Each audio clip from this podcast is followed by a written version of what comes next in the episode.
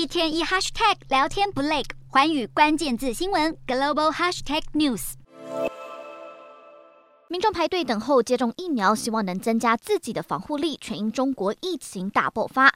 尽管如此，当局还是坚持八号松绑边境，出入境将会变得更轻松容易。预估也将有一波海外旅游潮。对此，重观光的国家非常欢迎。虽然泰国没有要求从中国入境的旅客需要持核酸检测阴性证明，不过政府当局五号还是开会讨论应应措施。初步结论是，未来进入泰国的所有旅客都需要重新出示两剂疫苗接种证明。泰国公共卫生部长阿努廷表示，如此一来对所有人都公平。不过，欧盟各国可没有这么乐观。瑞典和希腊纷纷要求来自中国的旅客入境前必须先提供新冠阴性证明，而德国也正在修改来自中国旅客的入境规定。而这些措施符合欧盟政府官员公布的建议。不过，欧盟二十七国对陆客的防疫并没有统一。瑞典、希腊、法国、德国都要求陆客需要出示阴性检测结果，意大利和西班牙则是更严格，已经对来自中国的入境者实施新冠采检规定。